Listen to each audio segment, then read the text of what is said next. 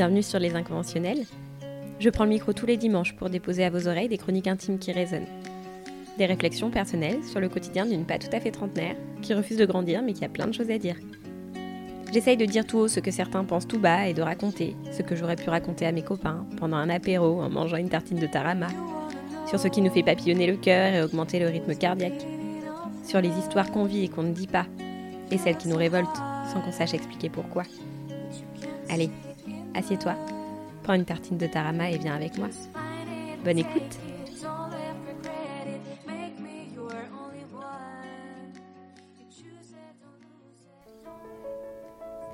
À tous ceux qui n'aiment pas se retrouver seuls un samedi soir. À ceux pour qui le silence est insupportable. À ceux qui ont peur de ne plus exister sans les gens.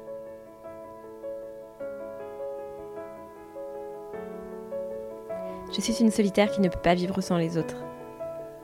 Dire ces mots à voix haute me donne des frissons. Honnêtement, j'ai du mal à réaliser. Et pourtant, c'est une vérité que je ne peux plus me cacher. Pendant des années, j'étais celle qui courait. Après les soirées, après les nouvelles rencontres, après les opportunités. J'étais de ceux qui ne supportaient pas de passer une seule soirée, particulièrement celle du week-end, seule face à eux-mêmes. Je me plaignais de ce rythme effréné, et pourtant rien ne m'arrêtait. Plusieurs fois, j'avais tenté de m'imposer à moi-même une pause sur image, une respiration, un break forcé. Mais rien n'y faisait. Quand je me retrouvais à subir ce vide que je m'étais imposé, je prenais mon téléphone et j'appelais à l'aide pour ne pas être seule. Les rares moments où je l'étais, je comblais le vide par un tas d'activités. Surtout, je comblais le silence. La musique remplaçait mes pensées. Les podcasts m'empêchaient de suranalyser. Les séries m'éloignaient de la réalité. À chaque fois que je prenais un livre, le silence m'étourdissait et je finissais par le reposer. J'adore être entourée. L'énergie qui circule dans les échanges, dans les groupes, dans les rencontres et dans les discussions m'anime et m'inspire. Sauf que. Sauf qu'à un moment donné, être trop investi, être trop passionné, trop entier, prend une énergie folle. Et cette énergie, ma santé me rappelait sans cesse que je ne l'avais plus. Après des années à courir après une patience qui diminuait, des cernes qui s'accentuaient, un dos qui se courbait, il a fallu que le choc à l'intérieur de mon corps soit assez fort pour me faire réaliser. Quelques semaines après, le confinement forcé est venu finir d'approuver, comme un signe, cette pause que je refusais. Et pour la solitaire épuisée que j'étais, ça a été la plus belle chose qui me soit jamais arrivée. Beaucoup s'inquiétaient. Pas de mon manque d'autonomie, pas que je m'ennuie, mais que le manque d'interaction humaine soit trop dur à supporter. Pour la grande sociable que j'étais. En 56 jours, je n'ai frôlé aucun fragment de peau. Je n'ai échangé en voyant le visage d'une personne en entier qu'à travers un écran, et j'ai parfois passé plus de 15 jours sans sortir de chez moi. True story. La réalité, c'est que j'ai adoré cette solitude. Bien sûr, le temps a été long. Bien sûr, les câlins, les vrais, ceux qui donnent de l'énergie me manquent chaque jour. Mais j'ai retrouvé une force, une compagnie, une énergie, une créativité en moi-même que je pensais perdue à jamais. J'ai peur de prononcer cette phrase, entendue maintes fois sur les réseaux sociaux et écrite dans les premières pages de tous les livres de développement personnel. Mais si je ne la dis pas ici, alors je passe à côté de l'essentiel. Grâce à ces 56 jours en solo, je me suis retrouvée. Je ne me suis pas trouvée parce que je ne crois pas qu'on puisse vraiment perdre qui on est, mais des tas de fragments de qui je suis avaient pendant longtemps été laissés de côté. Certains pensent que quand la vie d'avant reprendra son cours, on oubliera vite ces années irréelles que nous sommes en train de vivre. Alors bien sûr, les quotidiens reprendront leur cours, les habitudes reviendront et avec elles, le lot des choses qu'on aurait aimé réussir à changer à tout jamais. Bien sûr, on devra passer encore beaucoup de temps à rééquilibrer, à réajuster, à trouver le bon dosage dans nos quotidiens, à réussir à retrouver le calme qu'on a pu goûter pendant cette dernière année. Avec des amis, on se faisait la remarque qu'on avait de plus en plus le besoin de se retrouver seul et qu'on avait l'impression de devenir des solitaires par la force des choses.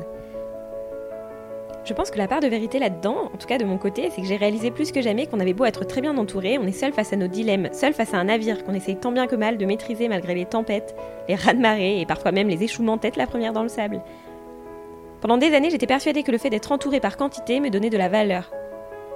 Pourtant, plus gravité de gens autour de moi, moins j'étais apaisée et moins je croyais en moi. Depuis que ceux qui m'entourent sont des personnes que j'ai choisies, qui ont une valeur inestimable au centre de ma vie et que leur valeur, leur force, leur bienveillance m'enveloppent, je ne me suis jamais sentie aussi forte et apaisée. La force est aussi venue d'ailleurs. Pendant des années, je ne faisais rien seule. Je comptais sur les autres pour me motiver, me booster, me conseiller, m'aider à me lever, me supporter. Maintenant, j'ai des projets à moi, des talents qui me sont propres, et j'ai compris, après les dernières tempêtes traversées, que je n'avais pas besoin de l'approbation de qui que ce soit pour exister. et avoir une raison d'être là où je suis.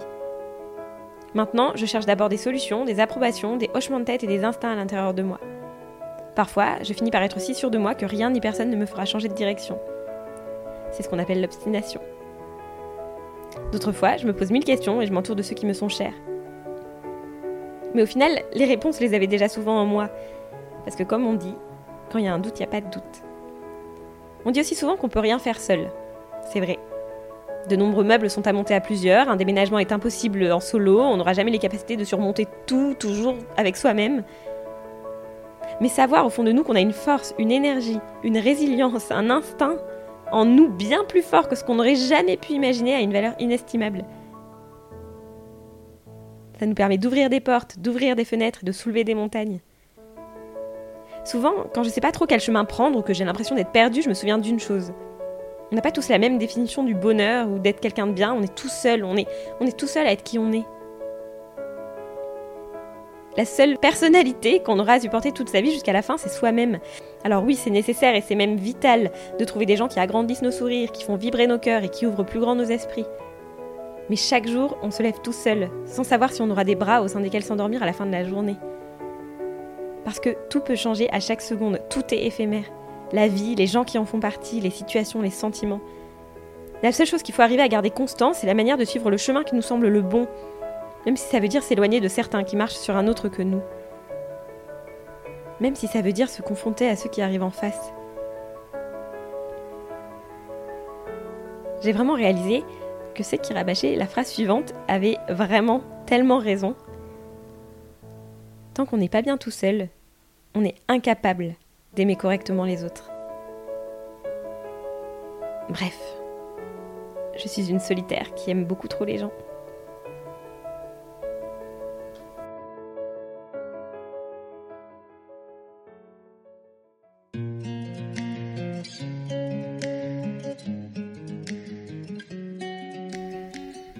Évidemment, j'ai beau essayer de ne pas faire comme tout le monde, je suis bien dans l'obligation de vous glisser que si vous avez aimé cet épisode, je vous invite à vous abonner aux inconventionnels depuis la plateforme où vous l'écoutez pour soutenir un peu ce que je fais.